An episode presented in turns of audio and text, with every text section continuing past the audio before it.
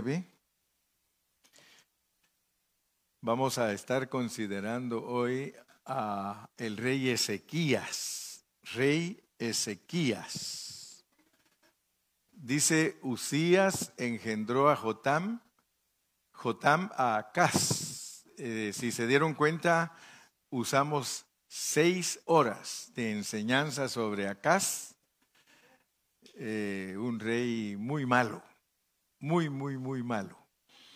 Y hoy nos toca entrar a Ezequías. Quiero pedirles que por favor todos estén sin platicar mientras yo estoy predicando, porque a veces le quitan la atención a los que están al lado.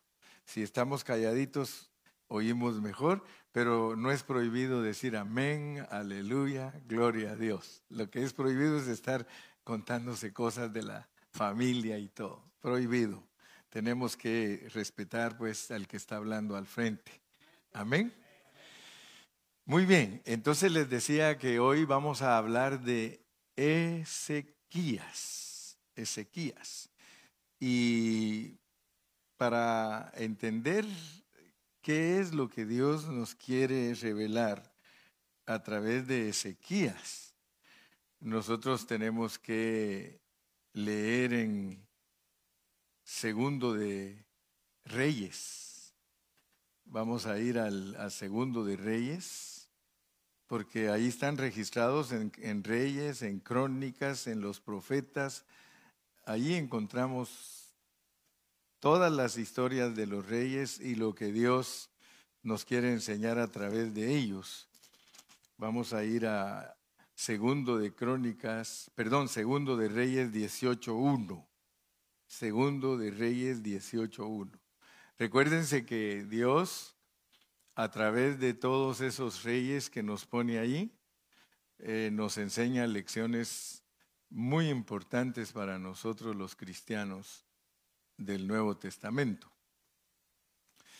Dice, vamos a leer versículos del 1 al 8. Si ustedes tienen Biblias con títulos, dice resumen de los hechos de Ezequías. O sea que nos va a introducir con un resumen, pero luego nos vamos a dar cuenta que todo lo de Ezequías está en el capítulo 18, en el 19 y en el 20 aquí en Segundo de Reyes, pero también está en Segundo de Crónicas, está en el capítulo 29, en el 30, en el 31 y en el 32.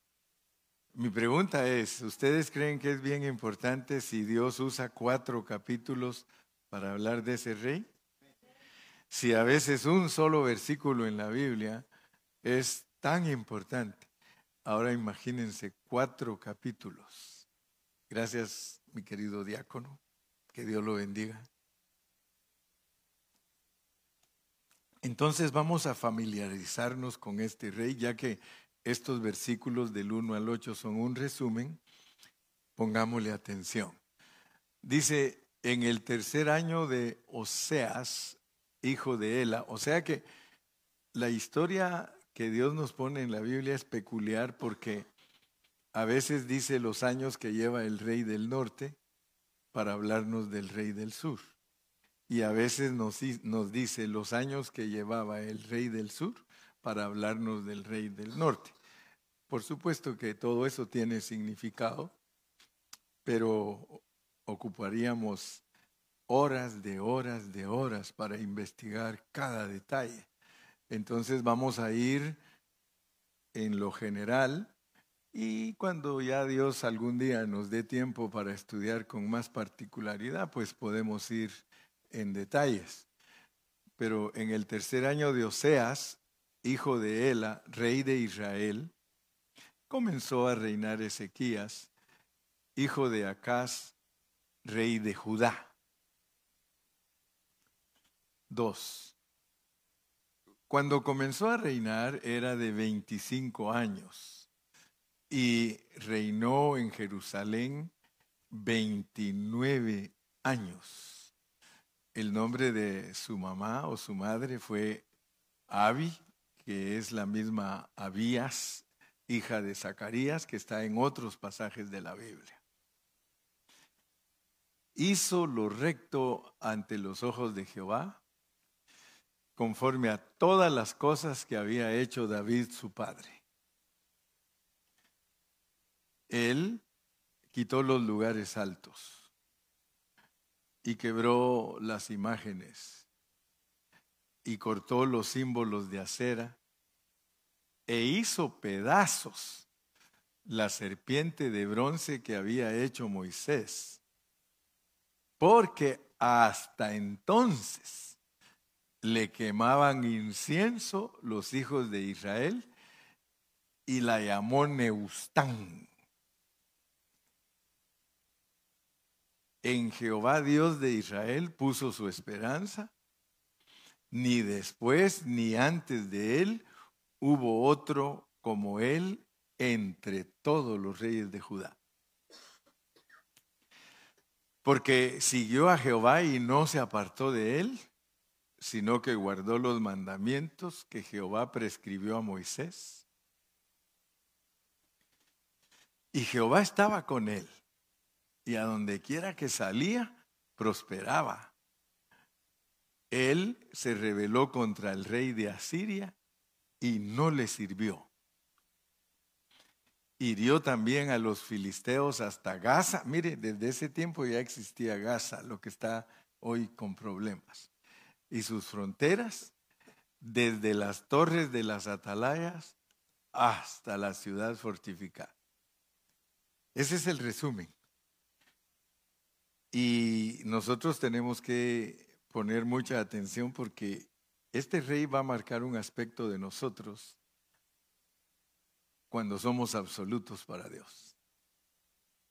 Ya los que han estado en los servicios anteriores se recuerdan que hablamos de los lugares altos. Los lugares altos eran no necesariamente solo montes, sino todos los lugares que los hombres tenían para adorar ídolos y para eh, honrar imágenes y hasta hacer orgías de homosexualismo, lesbianismo, eh, pasar sus hijos por fuego, bueno, todas esas cosas.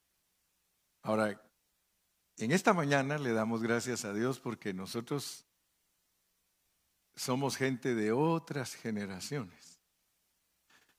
La Biblia cubre muchas generaciones, muchas.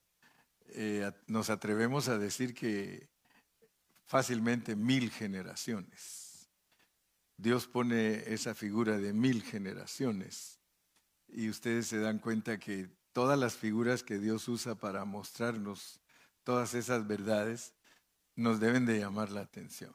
Por ejemplo, Salomón tuvo mil mujeres y en la Biblia las mujeres representan grupos de gente, denotando entonces que el Señor va a tratar con multitud de generaciones para establecer su reino, porque el reino milenial, eh, ven que ahí está el mil también, los mil años de que Cristo va a reinar en la tierra, Él va a mostrar la manera correcta de gobernar, ya que todos estos reyes, ya vimos que ellos gobernaron con puras guerras, puras guerras.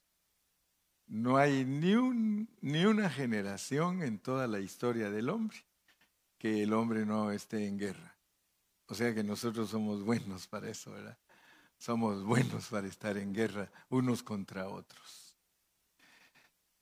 Entonces, aquí nos debe de llamar la atención algo porque como que estamos llegando al corazón de las generaciones que Dios usa para producir a Cristo.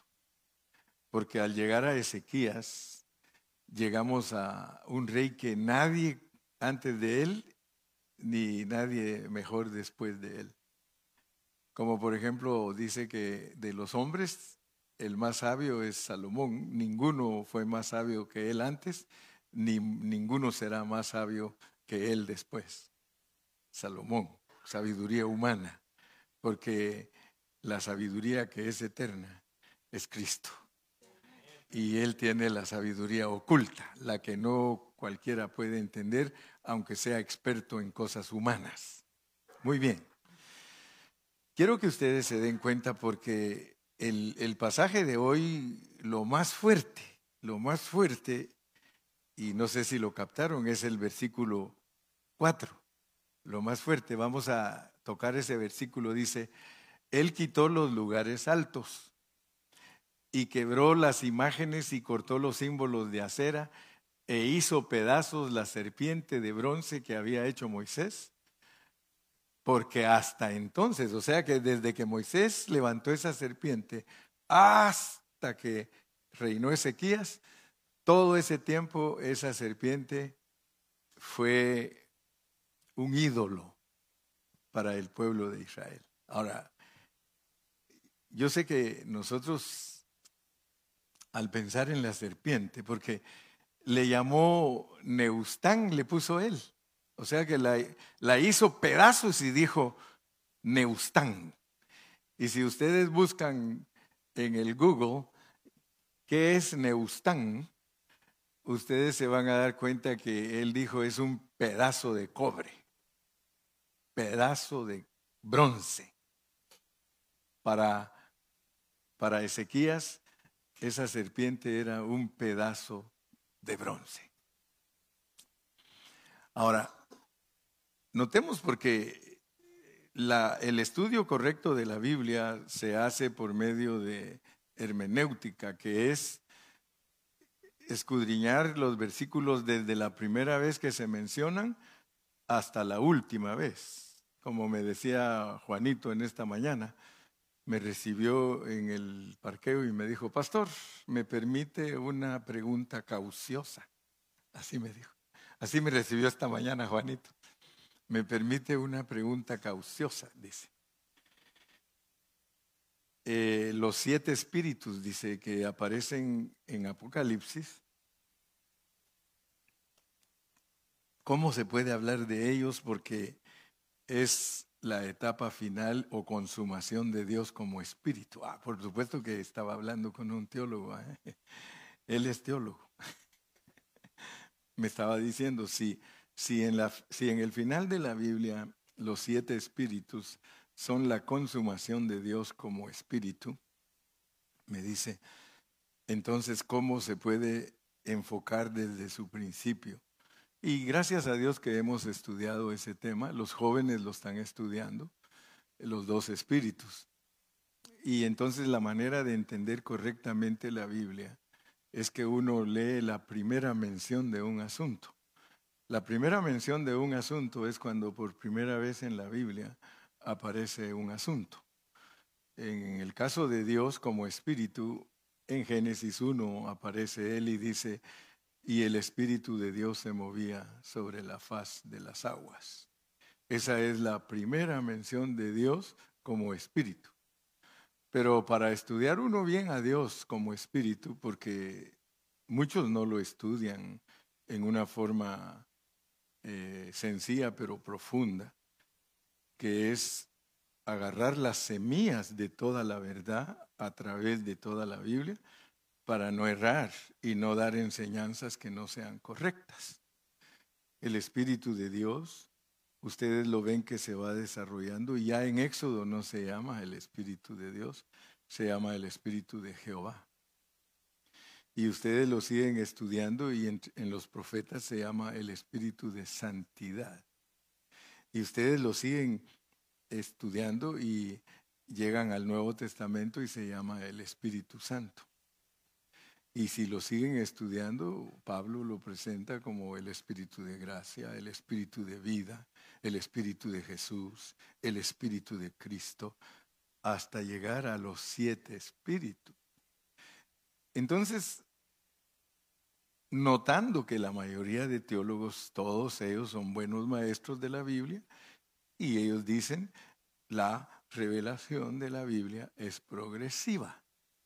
Por tanto, si usted quiere entender a Dios, tiene que entender la progresividad de Dios en todo asunto para dar una palabra sobria.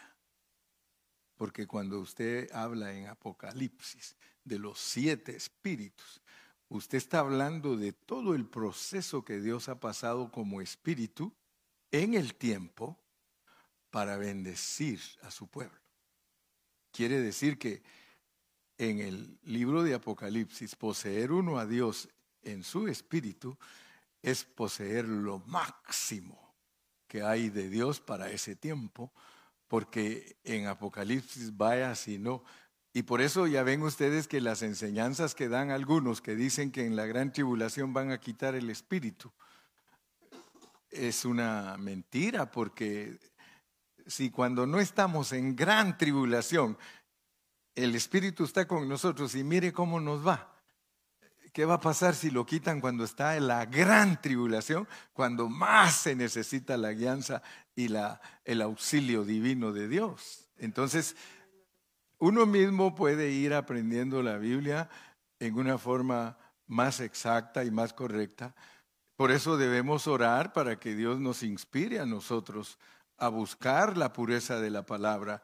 Y ustedes tienen que orar por el pastor para que el pastor les dé a ustedes una palabra sobria y buena, porque muchos no, no, oran por el pastor, sino que lo critican y hablan mal de él, en vez de orar para que cuando usted se siente allí le den un alimento nutritivo. Así que es muy importante que usted ore por el que habla. Usted tiene que decirle, Señor, usa este, este hermano que está allí, por favor, porque mi necesidad es grande.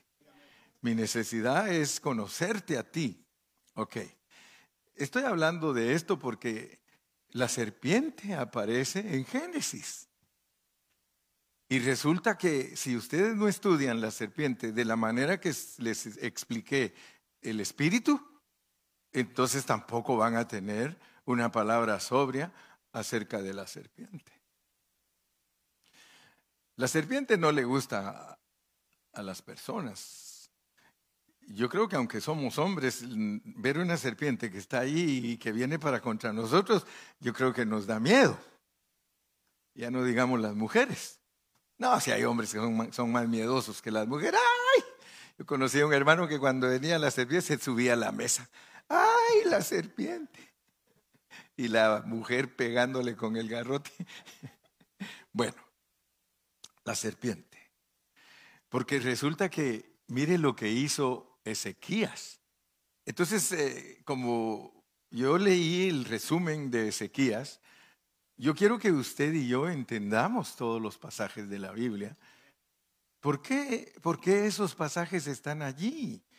¿Y por qué cuando Jesús estuvo aquí, le dijo a Nicodemo, como Moisés levantó la serpiente en el desierto, es necesario que el Hijo del Hombre sea alzado también. Fíjese. Entonces quiere decir que esto tiene que ver con nosotros. Si usted lee en números 21, usted va a encontrar la historia de esa serpiente. En números 21, fíjese que el pueblo de Israel, Dios lo metió al desierto, gracias a Dios que nosotros ya estudiamos las 42 jornadas. Y nos dimos cuenta que al pueblo de Israel Dios lo guió y de repente nos cuenta que ellos se iban quejando, que iban murmurando. Por supuesto que somos nosotros, ¿verdad? Porque se lo digo a Juan, dice, para que lo entienda Pedro. O al revés, se lo digo a Pedro para que lo entienda Juan. Dice que se iban quejando. Y entonces Dios los desvió del camino porque los de Edom no los quisieron dejar pasar. Fíjese que Dios podía haber destruido a Edom y que ellos pasaran, porque después lo, lo destruye, pero no era el momento. Entonces Dios quería darles una experiencia a los israelitas. Y la experiencia que quería darles era que conocieran a las serpientes ardientes. Imagínense. Dios muchas veces nos saca de la ruta. Porque Él dice, no, es que quiero entrenarlos. Quiero que estos sepan, no todos, pero quiero que muchos de ellos sepan lo que es que los muerda la serpiente. Por supuesto que usted tal vez diría, ah, yo no creo que Dios me va a mandar a mí que me muerda una serpiente. Pues, aunque no lo crea, le comunico que así lo hizo. Así lo hizo con el pueblo de Israel. Endureció el corazón de Edom y Edom dijo, no, aquí no van a pasar ustedes. No van a pisar nuestra tierra. Y los hizo dar una gran vuelta, hermano y les tenía preparadas serpientes, pero lo que sorprende es esto. Ustedes saben que las serpientes no buscan a la gente. Ya saben eso, ¿verdad? Ellas se esconden. La serpiente es bien prudente. Ella, de la única manera que ataca a las personas es si las personas le quieren hacer algo. Pero si usted la ve que va para allá y en vez de seguirla usted se aleja, ella sigue tranquila. Y se va a sus escondites y todo. Pero estas serpientes eran diferentes. Estas serpientes andaban corriéndolos a ellos. Lean, lean y van a ver que esas serpientes, dice que el diablo anda como león rugiente, buscando a quién. Esas serpientes eran diferentes. Y usted miraba y ella lo seguía y usted seguía corriendo y atrás de usted. Y se volvieron serpientes ardientes porque cuando mordían a la gente, la gente le daba fiebre y les daban muchas enfermedades. Bueno, hay muchas clases de serpientes en el desierto ese de ahí donde el pueblo de Israel iba pasando, mínimo unas cuatro clases de serpientes venenosísimas. En el principio de la Biblia se nos presenta a la serpiente. Pero resulta que esa serpiente, cuando llegamos a Apocalipsis, es un dragón. Y en muchos versículos habla que la serpiente siempre ha caminado a la par del el pueblo de Dios. Yo quiero que ustedes, por favor, hermanos, ejerciten su pensamiento cuando ustedes escuchan mensajes. Ejercítense, no, no se queden ni distraídos, ni platicando, sino que ejercítense. Porque la Biblia fue escrita para que nosotros entendamos a Dios. Ustedes se van a dar cuenta de que el hombre, todos los hombres, tienen un problema serio. Y ojalá que Dios lo libre a usted y me libre a mí de ese problema que tiene el hombre. El hombre tiene el problema de meter a Dios en un marco ese es nuestro problema. Meter a Dios en un marco. Fíjese que si usted lee cuidadito los salmos, dice ahí que al pueblo de Israel Dios le mostró sus obras, pero a Moisés sus caminos. Y nosotros tenemos que pedirle mucho a Dios, hermano, porque casi todos los religiosos meten a Dios en un cuadro en donde se acostumbran a entender a Dios en ese cuadro. Y ese cuadro se llama religión. Por eso le tenemos que pedir a Dios no ser religiosos porque cuando uno es religioso, uno mete a Dios en un marco. Y por eso algunos que se burlan de los que meten a Dios en un marco le dicen son hermanos cuadrados. Sí, hay hermanos cuadrados que cada vez que dan vuelta a todo el mundo le hacen daño. Y también hay hermanos redondos que dan vueltas y no hacen nada de daño, ¿verdad? Nosotros tenemos que orar mucho, hermano, porque tenemos esa tendencia de meter a Dios en un marco, darle a Dios márgenes. Y eso le pasaba al pueblo de Israel. El pueblo de Israel, todo, todo lo de Dios, lo volvía religión. Y cuando nosotros los hombres, los asuntos de Dios los volvemos religión, nosotros mismos le estorbamos a Dios para que se desarrolle su plan. Nosotros somos un estorbo para Dios para que se desarrolle su plan. Fíjese. La letra, la letra mata, pero el espíritu da vida. Y esa es una ley de el soberano. En un país cuando todos se dirigen por la constitución de la república, ellos se dejan guiar por la letra de la constitución de su república. Y todo lo que quieren hacer, juicios y administración del Estado y todo, lo tienen que basar en la letra de la constitución.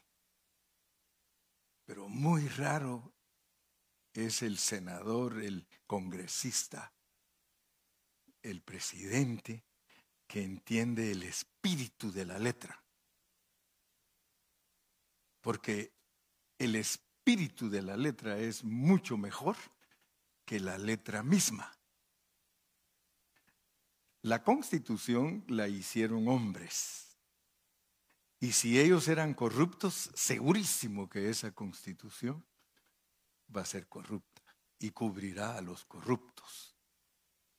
Pero si todos los que hicieron esas leyes eran personas limpias, puras, transparentes, van a poner una ley que tiene un buen espíritu. ¿Verdad? Entonces, Dios ha hecho lo mismo. Dios ha dado la letra. Aquí está toda la letra, hermano. Pero resulta que el hombre con su problema de ser cuadrado, al apegarse a la letra, él se mete a un problema bien serio. Porque los apóstoles llegaron a una conclusión cuando Dios los llamó a predicar el Evangelio. Y ellos le dijeron a los cuadrados, ustedes imponen cargas que ustedes mismos no pueden llevar. ¿Me están comprendiendo, verdad? Lo que es ser cuadrados. ¿Estamos entendiendo lo que es ser cuadrados? Mire, si los cristianos no fueran cuadrados, escuchen bien, no habrían bautistas, no habrían pentecostales, no habrían apostólicos, no habrían metodistas, no habrían testigos de Jehová, no habrían mormones, etcétera, etcétera, etcétera, si no fueran cuadrados.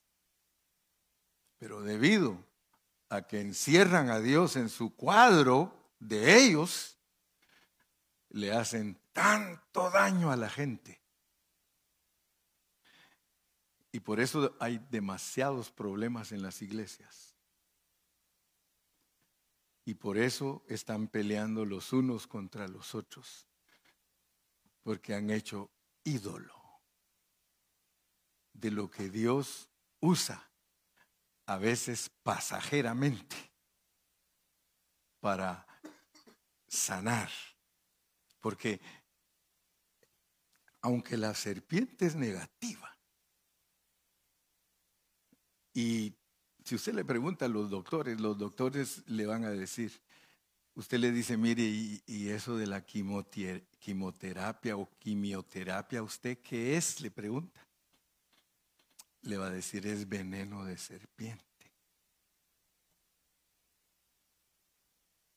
¿Verdad que sí? Y dice, ¿y para qué sirve? para matar el cáncer. Así que chamuco con chamuco se lleva. ¿Verdad? Chamuco con chamuco se lleva. Entonces Dios usó ese incidente porque Él tenía planes desde antes de la fundación del mundo, pero estaba tratando con esa gente. Estaba tratando con ese pueblo. Pero ellos eran tan cuadrados que ellos las cosas de Dios, todas las volvían religión. Usted lee en el Antiguo Testamento y dice que tenían que estar circuncidados no del prepucio, sino del corazón. Pero les mandó que se, que se, se circuncidaran del prepucio. Y yo me puse a pensar cuando estaba estudiando este tema. Fíjese que cuando Hitler mató 6 millones de judíos, si ellos no hubieran sido tan cuadrados, se hubieran salvado miles de miles de ellos. ¿Sabe cómo hacía Hitler? Habían miles de ellos que eran multimillonarios, riquísimos, eran comerciantes, tenían mansiones. Y todos ellos ya se habían envuelto con toda Alemania y todas las demás ciudades de allí y repúblicas. Pero ni sabe por qué los mataron. Porque cuando los agarraban y así de repente no parecían judíos, no que la pasaban por alemanes. ¿Y qué decía Hitler? Cuando ya los capturen, bájenle los pantalones y si está circuncidado, es judío, mátenlo. Si ellos no hubieran sido cuadrados y hubieran entendido que la verdadera circuncisión es la circuncisión del corazón, el espíritu de la letra, no la letra que los mataba, se ahorran dolores. Amén o no amén. ¿Cómo están mis cuadrados? No vinieron hoy. ¿Sabe usted que hay hermanos cuadrados? Es que las mujeres no deben usar pantalón cuadrado. ¿Por qué no deja que el Espíritu Santo trate con esas personas? le hacen más daño a la gente, porque la gente que viene a las reuniones de nosotros, si nos oye predicar de esa manera, ya nunca vienen. Y Dios pudo haber transformado esas vidas, porque para que Dios lo transforme a uno, hermano, toma años de años. Y no me puedes decir que no, porque mira tu condición y todavía estás peor.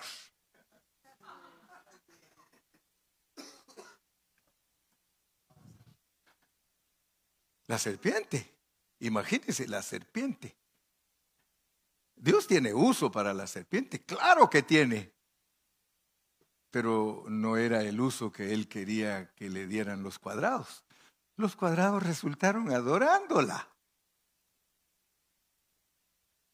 ¿Qué es echarle incienso? Dice que le echa, mire, él quitó los lugares altos, quebró las imágenes y cortó los símbolos de acera e hizo pedazos la serpiente de bronce que había hecho Moisés. Porque hasta entonces le quemaban incienso los hijos de Israel y la llamó Neustán. Dice que la quebró, la hizo pedazos y dijo, Neustán. Es una palabra hebrea que quiere decir pedazo de bronce. Esto es muy importante, hermano. Porque si usted me está entendiendo lo que le estoy diciendo de no ser cuadrados, muchos pastores son cuadrados, hermano. Pablo no era cuadrado. Pablo nunca fue cuadrado, ni yo quiero ser cuadrado. Pablo no era cuadrado, hermano. Léalo cuidadosamente, hermano. ¿Por qué cree que Pablo tuvo tanta oposición? No me puede decir usted a mí, ay, el apóstol Pablo era un gran campeón y todo le salía bien, todos colaboraban con él, todos decían, amén, Pablo. Uh-uh. Y, yo quiero que usted entienda al hermano Carrillo, porque yo brego con puros cuadrados. Y no soy cuadrado. Pero yo brego, brego con pura gente cuadrada, hermano. Tengan cuidado. No vuelvan las cosas de Dios un obstáculo para que la gente sea tratada por Dios. Fíjese que a mí me llama la atención tremendamente, hermano. Porque uno lee y dice, ah, Pedro campeón, Pablo campeón.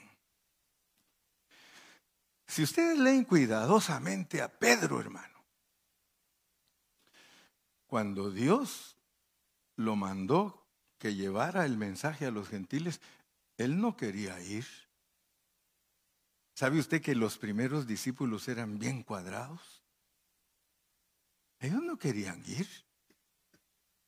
Les decía el Señor, ve, no ve que a Pedro le dijo, ve a la casa de Cornelio. Ve a la casa de Cornelio.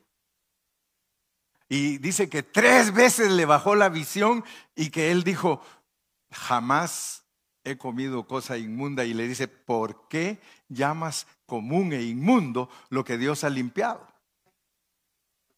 Porque él lo que estaba, Dios lo que le estaba mostrando era su forma cuadrada de ser con los, con los gentiles. Él tenía problemas, hermano.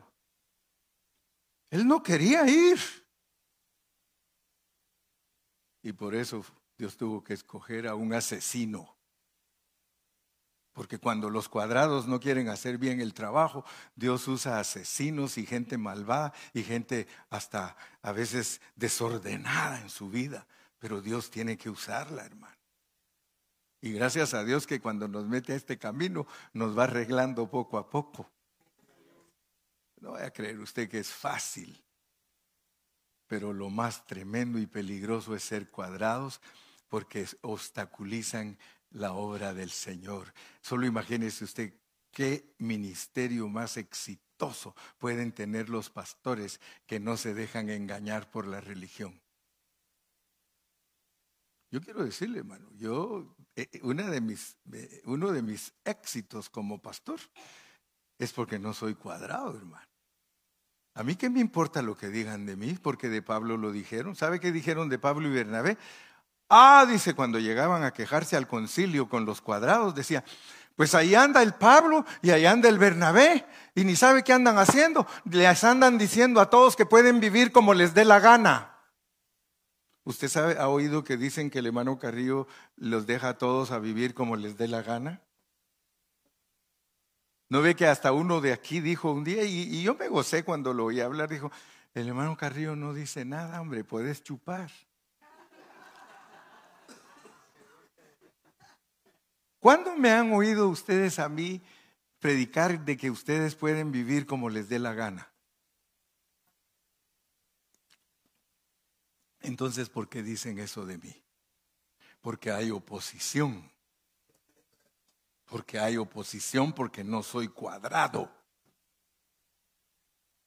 El cuadrado se queja de todo. Esa hermana se pinta mucho. ¿Y qué? ¿Y qué? El que la va a despintar es Dios. Cuando la manda al hospital, la pobre dice, ay, me perdona porque no me pude arreglar. ¿Qué se va a arreglar si ya se está muriendo? Tú deja que Dios obre, hermano. Tú deja que Dios obre. A veces me da no sé qué a mí, hermano, porque los hermanos a veces, hermano pastor, pero es que mire, que deja que Dios obre. Tú haz tu trabajo, pero no cuadradamente, porque cuando uno es cuadrado cae mal y Dios ya elimina su trabajo en esa persona y dice, ¿para qué? Mejor lo saco de esa congregación, que se vaya y allá aparece de homeless. Hermano, ¿qué te pasó? Pues no sé, pero como ustedes no tienen amor, me vine a vivir al parque. y como ese solo excusas anda buscando. Alabado sea Dios. Quitó los lugares altos, quebró las imágenes, cortó los símbolos de acera, hizo pedazos la serpiente de bronce. ¿Cuántos de ustedes recuerdan que cuando murió Moisés, el arcángel Miguel tuvo que rescatar el cuerpo porque querían el cuerpo de Moisés? ¿Por qué?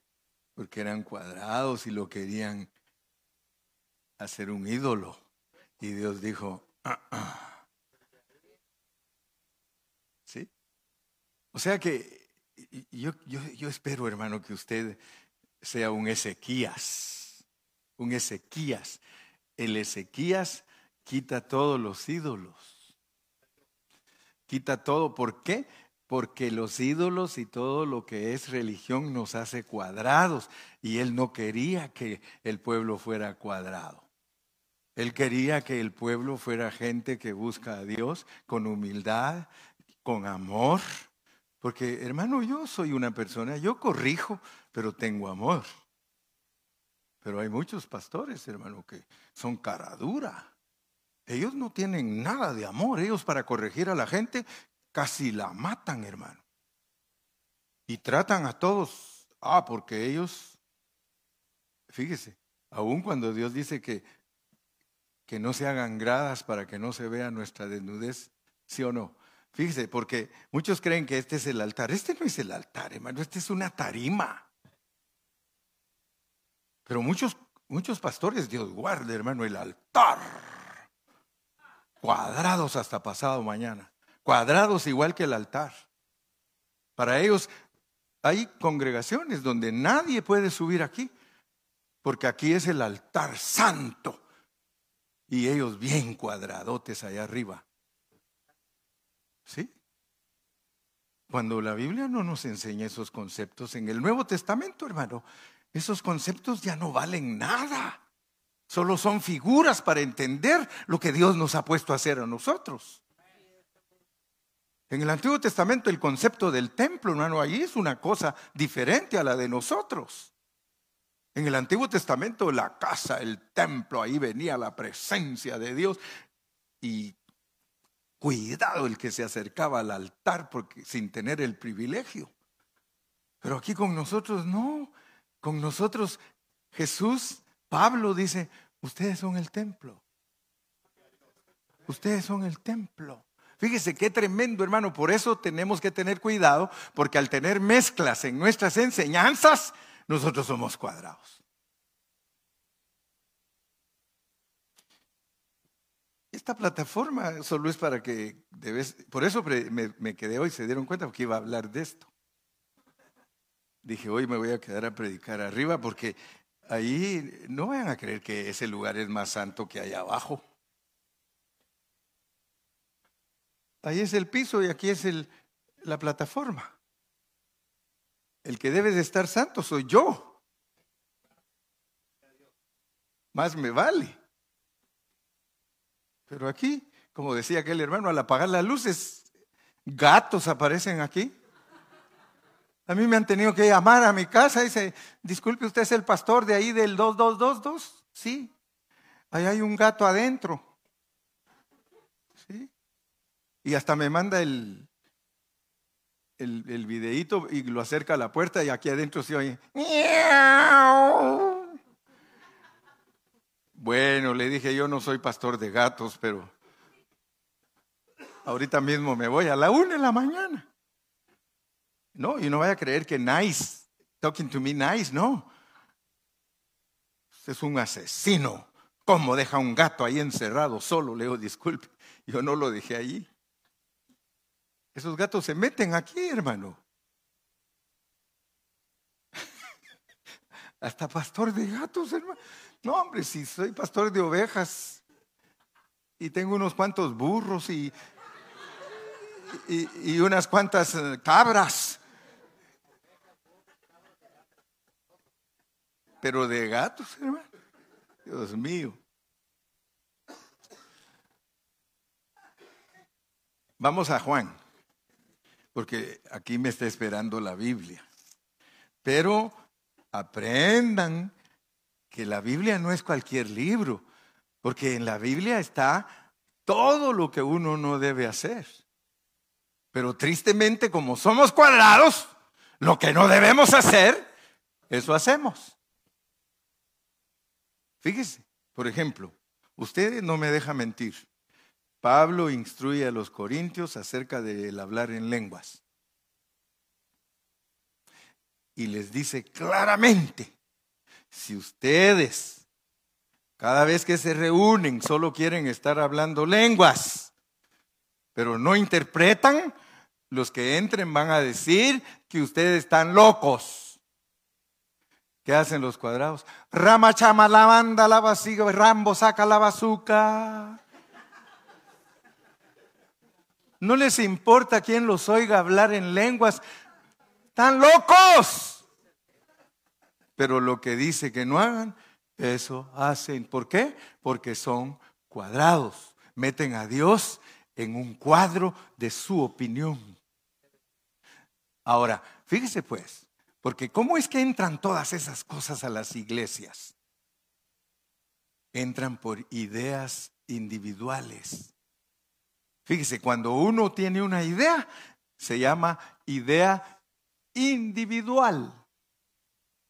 Pero si es fuerte el cuate, hace que todos los individuos tengan esa idea y cuando ya todos la tienen, ya no se llama idea. ¿Qué se llama? Ideal. Fíjese qué diferencia. Cuando solo la tiene uno, idea. Pero cuando ya convenció a todos, idealismo. Y los idealismos en las iglesias son las que tienen a todos los cristianos cuadrados. Usted va a una congregación y si usted es mujer y no se cubre la cabeza, el idealismo que hay en esa iglesia no acepta que usted esté ahí con ellos sin velo. La ven como una grada más abajo porque las gradas, ahí va, ¿verdad? En las gradas, descubren nuestra desnudez. Por eso no hay que hacer gradas. Entiendan, las gradas del Antiguo Testamento son grados espirituales de los cuadrados. Al grado que los tienen tan engañados. Yo me recuerdo una hermanita me dijo, es que cuando me pongo mi velo me siento más espiritual. Imagínese, imagínese. Imagínese. Dígame si no la han vuelto cuadrada.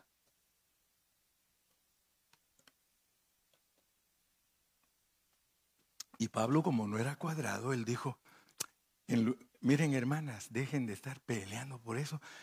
En lugar de velo, les dan su cabello.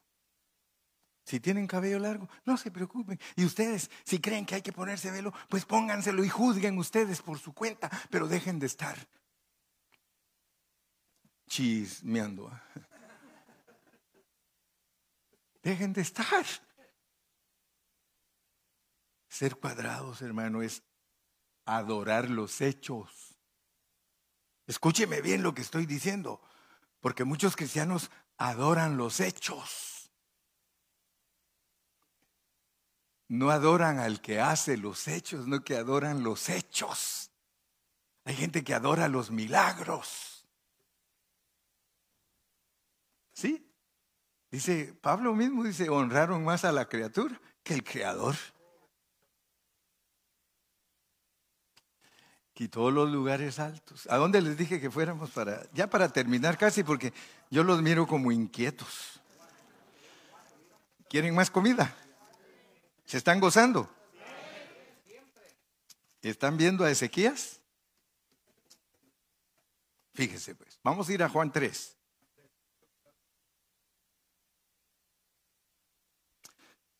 Vamos a poner toda nuestra atención, pues, porque queremos entender la serpiente.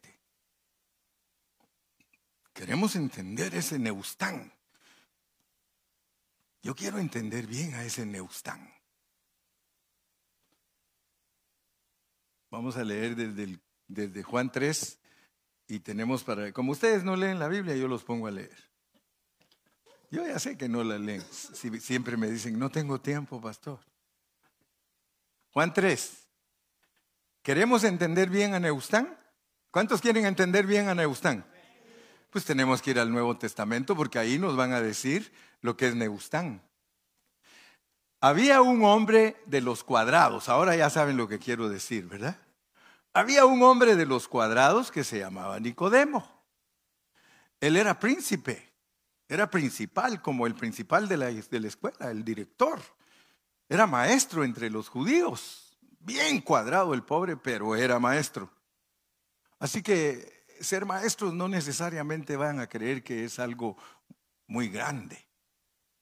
Si es cuadrado, necesita oración. Necesita oración.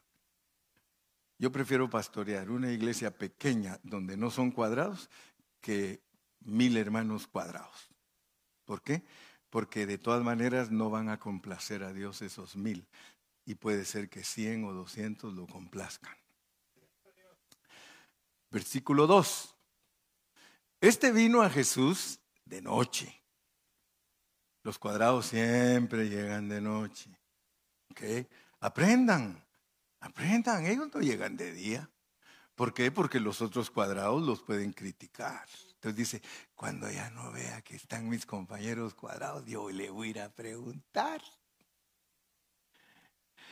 Y le dijo, rabí, maestro, sabemos que has venido de Dios como maestro porque nadie puede hacer estas señales que tú haces si no está Dios con él. Miren el patrón que lo regía, los milagros. Lo regía a él los milagros. Él, él decía, este tiene que ser de Dios porque ninguno puede hacer que un ciego vea, ninguno puede hacer que un muerto resucite. Fíjese lo que emociona a los cuadrados, a mí no me emociona.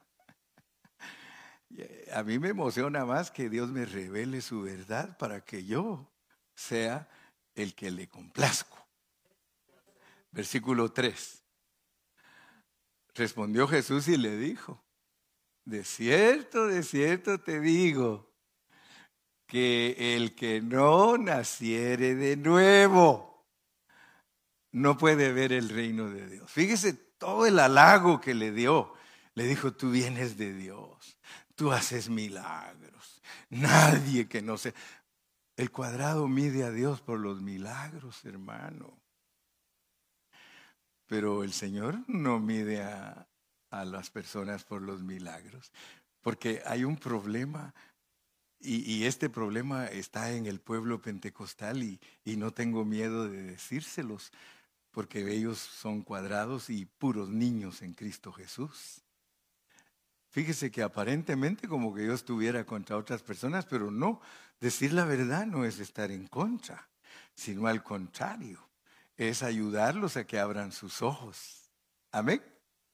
Pues ya de ahí vengo. Pues si de ahí vengo, ¿para qué voy a seguir siendo cuadrado si ya el Señor me dijo, Gilberto, no me agradas como cuadrado? Respondió y le dijo, de cierto, de cierto te digo que el que no naciere de nuevo no puede ver el reino de Dios.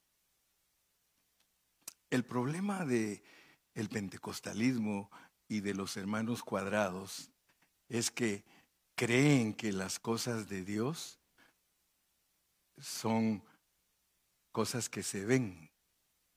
Pero yo quiero que ustedes no sean cuadrados. Lo de Dios no se ve, hermano. Lo de Dios no se ve. Lo de Dios no se ve, no se puede percibir por los cinco sentidos. Nuestros cinco sentidos sirven para percibir cosas materiales, pero lo de Dios no se puede percibir con los cinco sentidos. Si alguien me dice a mí, hermano, Dios me habló, yo le pregunto, ¿cómo? Es que oí su voz. No, esa fue tu emoción porque Dios es espíritu. Y para comunicarse contigo no se comunica hablándote. Él se comunica en tu intuición directamente. Allá hace estragos adentro de ti como espíritu. Porque el trabajo del Espíritu no se ve. Si alguien me dice a mí, hermano, es que el gran poder de Dios levantó de esta silla, aún le digo, Nicodemo, tienes que nacer de nuevo, no es esa la meta. La meta no es levantarlos de las sillas de ruedas, la meta no es sanarlos de cáncer. La meta es que hay que nacer de nuevo. ¿Están conmigo o no? Respondió Jesús. Él le dijo, tú eres milagroso, tú eres poderoso, tú eres Dios. Nicodemo, el que no naciere de nuevo, no puede ver el reino de Dios. Espérese, para entrar es otra cosa. Cuatro.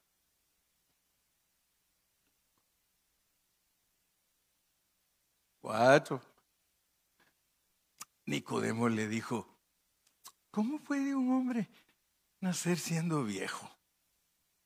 ¿Puede acaso entrar por segunda vez en el vientre de su madre y nacer? Fíjese pues, la idea de un cuadrado es que solo lo visible satisface su vida cuadrangular. Tengan temor, hermano. Mire, hermanitos pentecostales, no se dejen engañar.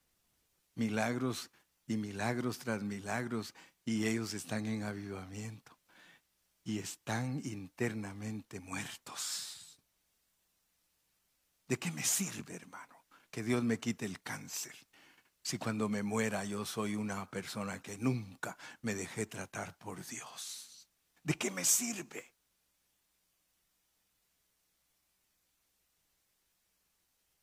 Versículo 5. Respondió Jesús, de cierto, de cierto te digo, otra vez hermano, que el que no naciere de la palabra y del Espíritu, no puede entrar. Ahora ya de una vez le tiró que hay que nacer y hay que entrar. El cristiano no, se le, no le basta nacer de nuevo. Tiene que entrar. Y para nacer de nuevo solo hay que creer. Pero para entrar hay que nacer de la palabra y la palabra, hermano, hace estragos en nosotros. Por eso me, entristece la gente que no viene a oír la palabra de Dios. Porque ¿cómo los va a transformar Dios si no oyen la palabra de Dios? Si es esto lo que lo cambia a uno. Es esto lo que silenciosamente está haciendo estragos dentro de ti. Silenciosamente, porque yo estoy predicando y muchos están pastor, no habrá un traguito de agua por allí, porque esta me la tragué con pura saliva.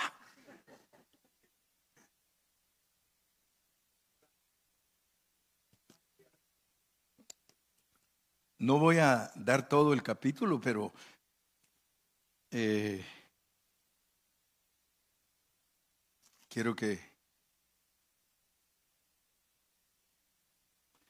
quiero que usted se dé cuenta.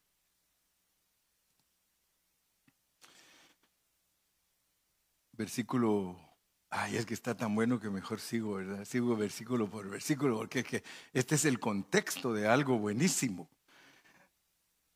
Vamos con el cual? El 6, Va, sigamos con, y si no, seguimos en la próxima, ¿verdad?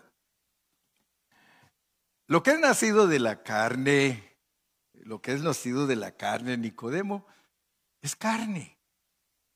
Tú naciste de tus papás, eres igual a tus papás en la carne, carne y hueso.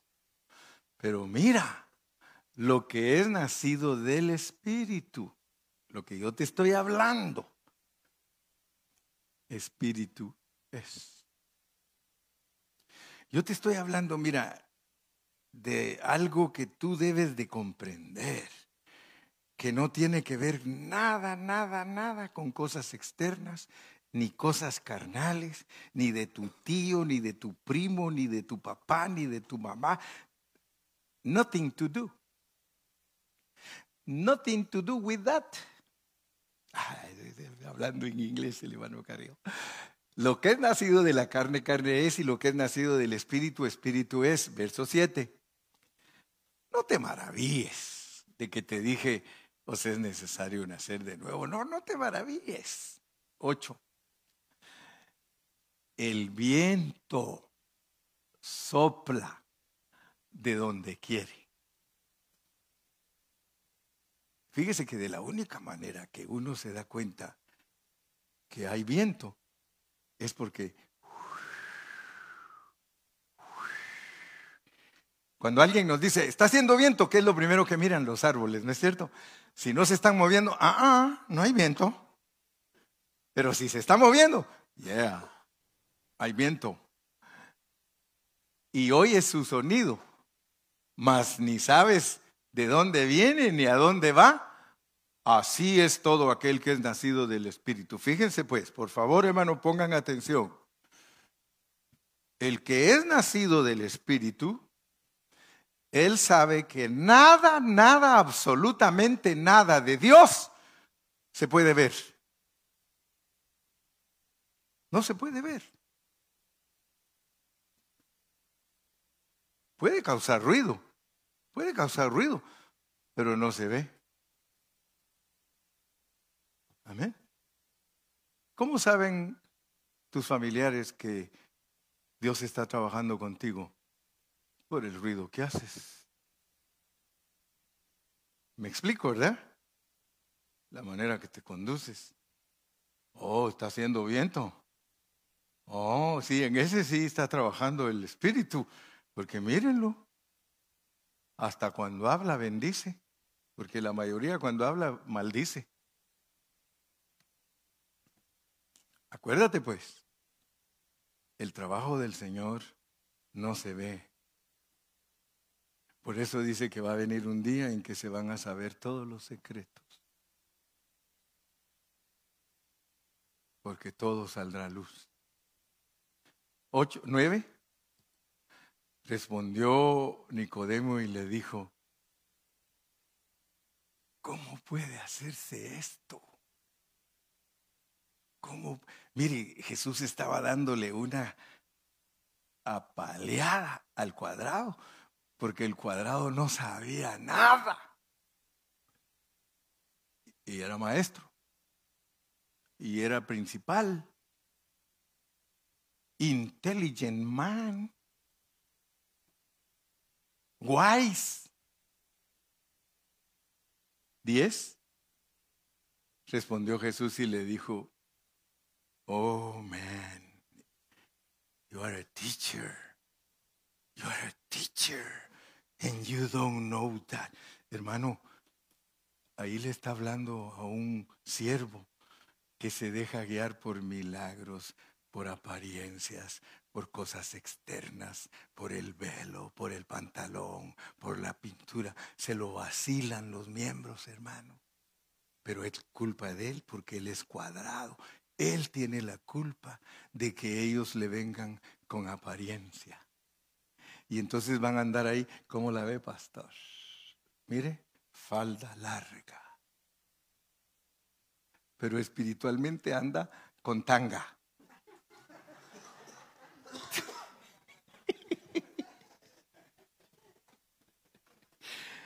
Ah, pero al cuadrado le satisface su, vista hablar, mire, nos da risa, pero la mera neta, ¿no se conducen así las iglesias?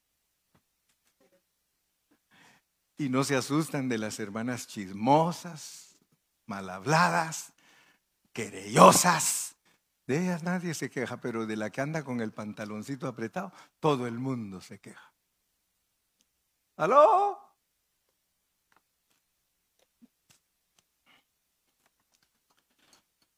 Mire, pastor, como usted se las sabe todas, así me dicen. Porque creen que me las sé todas, pero no me las sé todas. Respondió Jesús y le dijo, eres tú maestro de Israel y no sabes esto. Once.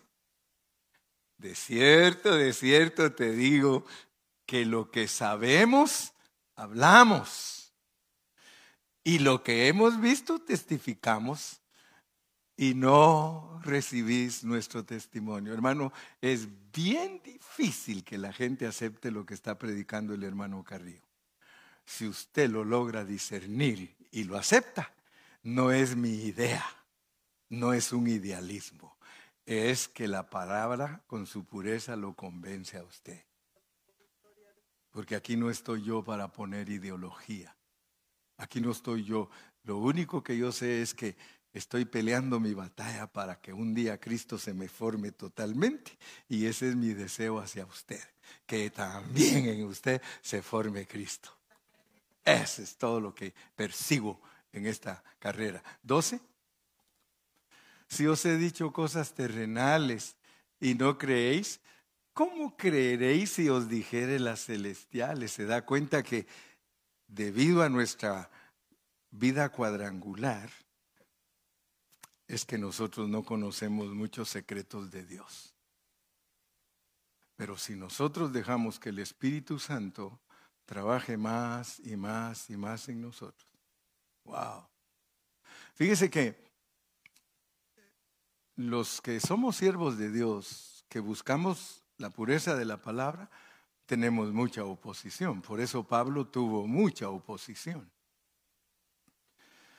Pero Pablo les decía, porque yo quiero que ustedes se den cuenta, ¿quiénes somos nosotros?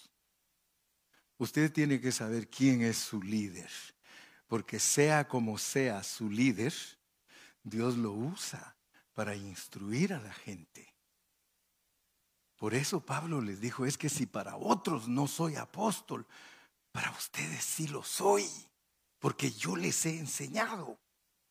Muchos de ustedes Dios los ha bendecido y los ha llevado a un nivel glorioso, porque el hermano Carrillo les ha enseñado. Y no lo digo para recibir dádivas, porque hasta me aprendí ese dicho de, de, Cayetano tan bonito. No te quiero por lo que me das, sino que por eso te quiero más. Pero ahora ya le aumenté yo, porque ahora le puse, no te quiero por lo que me das, sino que por lo que me das te quiero muchísimo. Ahora me jalé a la alba. Sí, ahora ya es calle alba mi expresión. Si os he dicho cosas, versículo 13, nadie subió al cielo. Nadie subió al cielo sino el que descendió del cielo, el Hijo del Hombre, que está en el cielo. Fíjese, eso es tremendo, hermano. Pobre Nicodemo, hermano, porque aquí le puso una ecuación de tercer grado, algo que no podía él resolver. Mire, le dice, Nicodemo, después de que te hablé todo esto y que ya me di cuenta que tú no entiendes, y te estás perdiendo bendiciones celestiales, yo te quiero decir que aquí contigo está uno que descendió del cielo. Porque si ustedes quieren saber cosas de allá arriba del cielo, como nadie ha ido allá, solo yo, aquí estoy.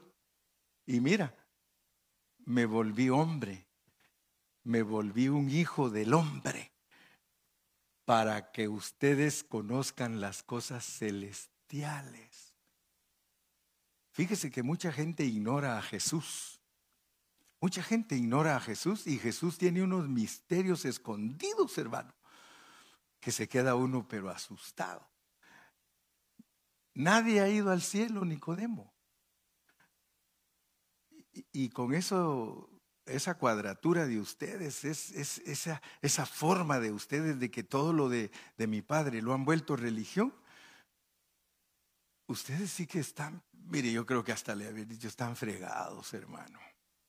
Si hubiera sido mexicano, le dice, están jodidos, hermano. Porque fíjense que yo vengo de allá arriba.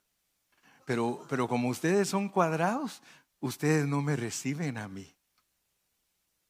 Oiga, hermano, usted que no es judío, usted debe de gozarse que Dios escogió a un apóstol, Pablo. Para que fuera con el Evangelio hasta lo último de la tierra. Porque nosotros nos sacan de la cuadratura de los judíos, pero el problema serio es que caemos en otra cuadratura del Nuevo Testamento. Ni quería cuadratura allá, ni quiere cuadratura aquí, mucho menos en el milenio. Si usted no lee la Biblia con responsabilidad para no caer en esas cuadraturas, si usted no lee con pasión y con entendimiento, usted sin darse cuenta lo capturan las cuadraturas y usted resulta echándole incienso a la serpiente, porque empieza a adorar las cosas que usted cree. Fíjese qué tremendo lo que estoy hablando, porque muchos adoran lo que creen, pero no adoran al que lo dio. Está bonito, gloria a Dios, pero esta es mi religión. Ya solo falta que diga igual que los otros, católico nací y católico me voy a morir. Cristiano nací y cristiano me voy a morir. Cuidado, porque a veces suena que es la verdad, pero no es la verdad. Nadie sube el versículo 14. Ahí está, pues, ahí era donde quería llegar. Fíjense todo lo que dijo, pues, para decir esto. Y como Moisés levantó la serpiente en el desierto, fíjense pues, fíjese pues, sin darse cuenta, sin darse cuenta, los cuadrados les está diciendo, ustedes están envenenados. Nicodemo, tú estás envenenado. Por eso necesitas entender números 21, que Moisés tuvo que levantar una serpiente para que cuando los que estaban mordidos de serpiente miraran a la serpiente El asta es una bandera. En números le dijo Moisés, haz una serpiente de bronce y la pones hacia arriba para que todo el que está mordido por la serpiente, cuando voltee a ver la serpiente, el veneno no tenga efecto en él. Fíjese pues. Nicodemo, Ustedes díganme, ¿no les dijo Jesús a los fariseos, vuestro padre es el diablo? Entonces yo tengo que hacer algo con ese papá de ustedes. Ese papá de ustedes, de la única manera que lo puedo destruir, es que yo mismo, porque la serpiente de bronce es tipo de Cristo, hermano. Así como Moisés levantó la serpiente en el desierto, así es necesario que el Hijo del Hombre sea levantado. Entonces a Jesús lo ponen en semejanza de hombre, de pecado. Y allí vence al pecado y destruye al diablo. ¿Sí o no?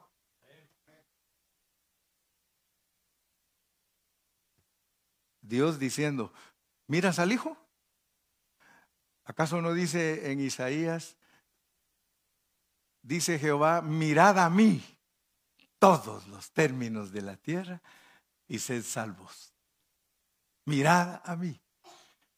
Hasta cantamos, una mirada de fe, una mirada de fe es la que puede salvar al pecador. Una mirada de fe. Entonces, hermano, lo que Dios quiere que entendamos es, no adores los hechos. Es gloriosa la salvación, hermano. Es maravilloso lo que Dios hace, pero no se puede volver una idolatría en nosotros. sino que lo que Él está esperando de nosotros es una realidad, que nosotros lo adoremos a Él como el, el autor y consumador de nuestra fe, porque esa es pura fe. Aquí nos está hablando de pura fe. El justo por la fe vivirá. Así que dale gracias a Dios, hermano. Que Dios en su plan tenía evangelio para todas las naciones. Por eso le dijo a los discípulos, empero recibiréis poder cuando haya venido sobre vosotros el Espíritu Santo y me seréis testigos en Jerusalén, en Samaria, en Judea y hasta lo último de la tierra.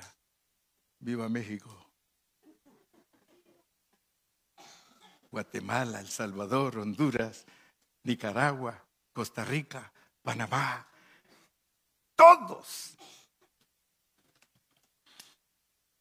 Termino con esto. Así a manera de conclusión. No sean cuadrados. No vuelvan lo de Dios una religión. Dejen que Él siga obrando, porque Él quiere abrir más y más nuestros ojos para revelarnos cosas celestiales. Las cosas celestiales, hermano, no tienen nada que ver con las religiones de los hombres. Las cosas celestiales tienen que ver con un cambio de metabolismo, con un nacimiento nuevo, con una transformación, que tú puedas llegar hasta el momento final de tu vida y digas, me costó, pero lo logré. Me costó, pero lo logré. Todo lo puedo en Cristo que me fortalece. Padre, gracias en esta mañana